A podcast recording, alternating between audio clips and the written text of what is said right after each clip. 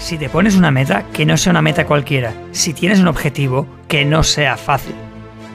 Normalmente estamos habituados a dirigir nuestra vida hacia las cosas sencillas, hacia objetivos que sentimos que podemos alcanzar porque están a nuestro nivel de habilidad, que están bajo nuestras capacidades.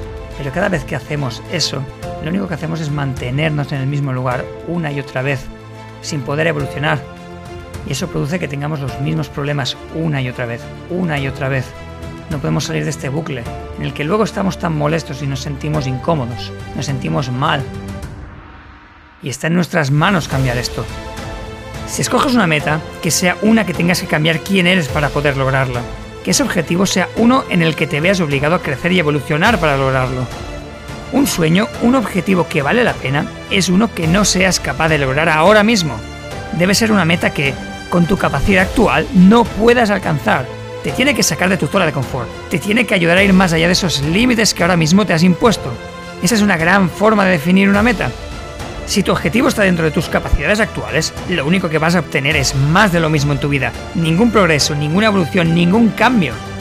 Normalmente huimos de esas metas que no somos capaces de lograr, pero precisamente ese debería ser el criterio para meterte de lleno en su persecución. En vez de huir porque no eres capaz, métete sabiendo que vas a evolucionar. Métete con miedo, métete con incomodidad. Créeme, con cada paso vas a ir encontrando el camino que te va a llevar hasta el deseado objetivo. Quizás no sepas cómo alcanzar la cima, pero sí sabes cómo dar el primer paso, sabes qué dirección tomar, siempre puedes dar ese siguiente paso. Un camino de mil kilómetros empieza con un simple paso y tú eres capaz de dar ese paso ahora mismo.